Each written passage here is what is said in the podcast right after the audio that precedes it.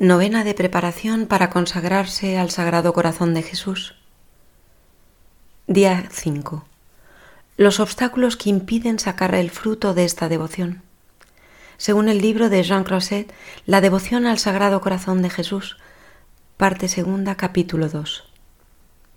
Primer obstáculo, la tibieza.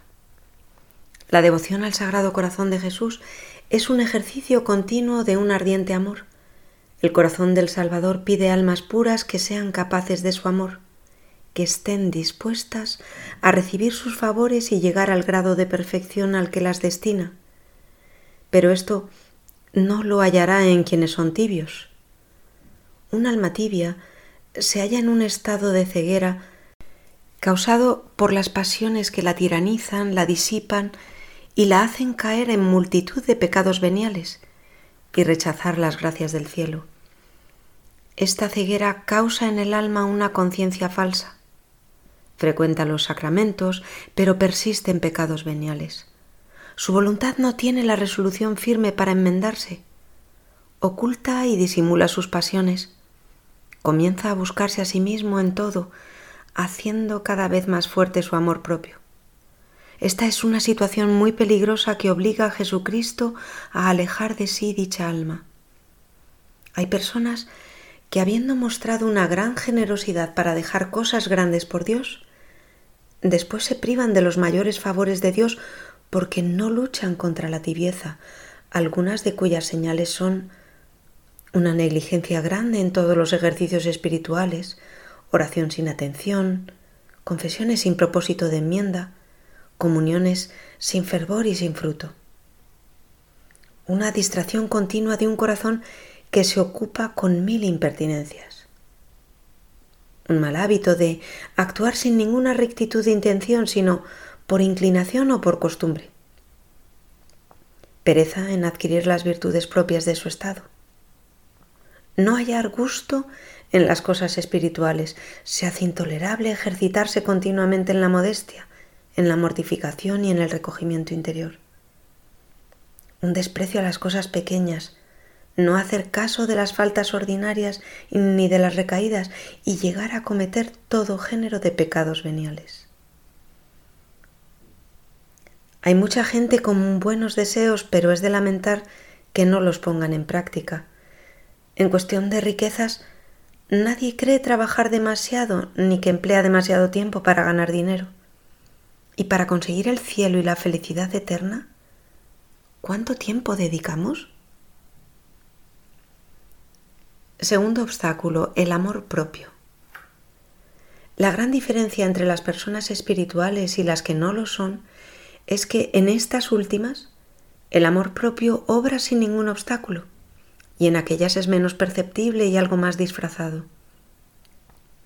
¿Cómo es que hay personas que después de rezar y aplicarse a tener una vida interior se las sigue viendo inquietas, melancólicas, insufribles y de mal humor. Es porque las luces que reciben en la oración y las inspiraciones que les da Dios no se adecuan con el amor propio del que se ven llenas. Este amor propio hace que no hallemos gusto en las prácticas piadosas y no aprobemos sino sólo aquellas que nos vienen bien. La mayor parte de las mortificaciones parecen inoportunas. Queremos persuadirnos de que Dios no pide de nosotros tanta santidad. La razón es que realmente no tomamos por regla de nuestra conducta la voluntad de Dios, sino que queremos que nuestra inclinación y nuestro amor propio sean la regla de la voluntad de Dios. Queremos hacer buenas obras, pero queremos tener la satisfacción de escoger las que queremos hacer. Todo lo que obramos es en su mayoría según nuestro natural e inclinación. No tenemos dulzura sino con aquellos con quienes tenemos simpatía. No rehusamos nada a los sentidos, y si los mortificamos en alguna cosa, siempre lo hacemos en aquello que nos duele menos, o bien cuando de aquella mortificación se sigue alguna honra. Es decir, nos contentamos con un exterior respetable, con las buenas obras de las que sacamos gusto. Es evidente que Jesucristo no reconocerá jamás por verdaderos amigos de su corazón a los que son amigos de sus comodidades y que sólo se aman a sí mismos. Nos lo ha dicho muy claramente al explicarnos quiénes son sus verdaderos servidores. En vano dice, se preciará ninguno de ser mi discípulo por haber dejado por amor de mí sus bienes a sus parientes, a sus amigos, si no renuncia también a sí mismo. Es menester hacerse violencia, plantar batalla a las pasiones, destruir o al menos mortificar nuestro amor propio para llegar a ser sus discípulos y alcanzar un verdadero amor por Jesucristo. Tercer obstáculo, una secreta soberbia. Podría decirse que el mayor obstáculo para nuestra perfección y por consiguiente para el amor ardiente a Jesucristo es la soberbia oculta, el espíritu de vanidad contra el que pocos luchan. Si lo venciéramos, se debilitarían todos los demás enemigos. El adversario se hace fuerte con la soberbia, pues el demonio utiliza nuestras mismas victorias como armas para vencernos. Se aprovecha de ellas para ensorbecernos. Esa inquietud desmesurada que nos causa el miedo de no ser aplaudidos, esa tristeza y decaimiento en que caemos después de un mal suceso, esa alegría y engreimiento que nos viene cuando se nos honra y se nos alaba, son pruebas manifiestas del espíritu de vanidad que nos mueve. En ocasiones deseamos distinguirnos en la práctica de ciertas virtudes y en el ejercicio de buenas obras, más por destacar que por amor a Dios. Y si recaemos en faltas, nos viene una tristeza que no es efecto de una conciencia delicada, sino solamente de la soberbia secreta que nos hace tenernos por más santos de lo que en efecto somos. Es evidente que el amor de Jesucristo es incompatible con un vicio que le es tan contrario. Él hizo de la humildad la primera de las bienaventuranzas, el fundamento de la vida espiritual y el primer paso que hay que dar en el camino de la virtud la escogió con preferencia al resto de virtudes para que fuese su propio distintivo y carácter. Si no estamos verdaderamente animados de este espíritu de sincera humildad, nos será imposible hacer morada en su corazón. Cuando queremos agradar a la vez a Dios y a los hombres, muchas veces ocurre que ni agradamos a Dios ni tampoco a los hombres. Cuarto obstáculo, alguna pasión mal mortificada. El cuarto obstáculo son ciertas pasiones no mortificadas que nos hemos guardado y que tarde o temprano suelen ser causa funesta de una gran infelicidad. La mayor parte de las personas que quieren darse del todo a Dios y consecuentemente declaran una guerra mortal a todos los vicios, se portan en esta lucha de modo similar a la que emprendió Saúl, mandado por Dios contra Amalek. Dios había mandado a Saúl que exterminase a todos los amalecitas y que arruinase todo lo que les pertenecía, sin exceptuar nada. Saúl exterminó a este pueblo, pero se compadeció de su rey y no sacrificó todo lo que encontró de precioso en el campo.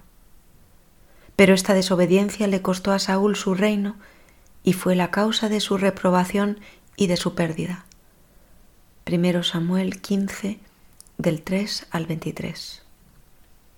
A veces nosotros procuramos desterrar de nosotros el espíritu mundano, pero no nos importa que nuestros hijos lo tengan. Nos vestimos con modestia, pero queremos que nuestros hijos se adornen siempre de manera suntuosa. Moderamos nuestra cólera, pero nos quedamos una secreta ambición y no nos decidimos a exterminar alguna secreta envidia exclamaba un gran siervo de Dios. Dios mío, qué desorden, qué revolución es esta. Tan pronto estamos alegres como nos ponemos tristes. Hoy sentimos afecto por todo el mundo y mañana seremos como un erizo que pincha a todo el que se nos arrime.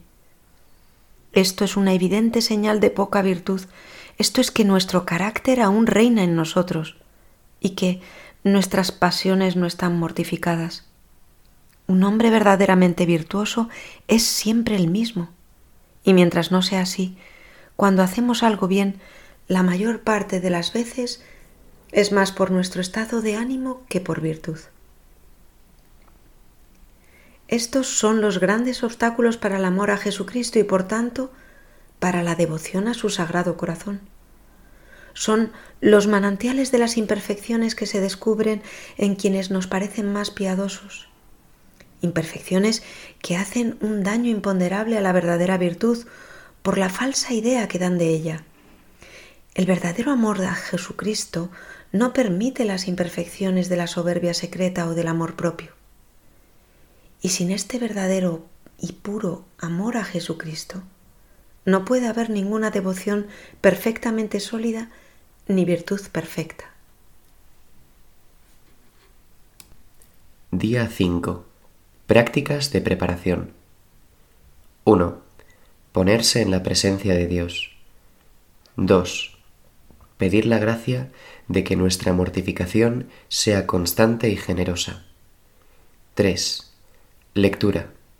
Del libro de John Crosset, La devoción al Sagrado Corazón de Jesús. La alegría y la verdadera dulzura son inseparables de la verdadera mortificación y de la sincera humildad. No puede haber verdadera devoción sin una mortificación generosa y constante y sin una sincera humildad. Pero, ¿podremos hablar de humildad y de mortificación sin horrorizar a los tímidos y pusilánimes que tienen el deseo de amar a nuestro Señor? Pero, ¿cómo no llenarse de temor al considerar una vida tan incómoda? ¿Se puede contemplar quizá toda una vida toda llena de cruces sin sentir miedo? ¿Contradecir en todo nuestras inclinaciones naturales? negar a los sentidos todos los gustos no necesarios, vivir retirados, vivir en silencio, sin solicitar la estima de los hombres, despreciando sus alabanzas y no afligiéndose por los desprecios. Todo esto no es algo realmente cargante. Vivir así no es vivir una vida triste, melancólica y en cierto modo infeliz. No cristianos. Todos los que viven así afirman que sólo entonces se han visto alegres, tranquilos y perfectamente dichosos. Es verdad que el mundo dice que este tipo de vida es insoportable, pero el mismo Jesucristo nos dice que es dulce, fácil y llena de alegría y de consuelo. Lo dice el mundo, o sea, los necios y los ignorantes, pero todos los que lo han experimentado dicen lo contrario. San Francisco de Sales llama a este tipo de vida la dulzura de las dulzuras. San Efrén, mientras llevaba una vida extremadamente mortificada, estaba lleno de consuelos interiores y porrumpía en estas voces. Basta, Dios mío, basta. No me oprimas con tus beneficios, modera tu generosidad, si no quieres que yo muera porque tus dulzuras inefables que gusto en tu servicio son capaces de hacerme morir. Me hallo, dice San Francisco Javier, escribiendo desde el Japón a los jesuitas que estaban en Europa, en un país donde faltan todas las comodidades de la vida. Por lo demás, siento tantas consolaciones en mi vida interior que me veo en peligro de perder la vista por las lágrimas que derramo continuamente de puro consuelo. Propósito del día. A realizar en la medida de las posibilidades. Hagamos hoy un acto de renuncia a nosotros mismos, venciendo la pereza en algo que nos cueste. Jaculatoria del día, para repetir durante el día. Oh corazón de amor, yo pongo toda mi confianza en ti, porque todo lo temo de mi flaqueza, pero todo lo espero de vuestras bondades. Letanías al Sagrado Corazón se pueden elegir cinco letanías del total.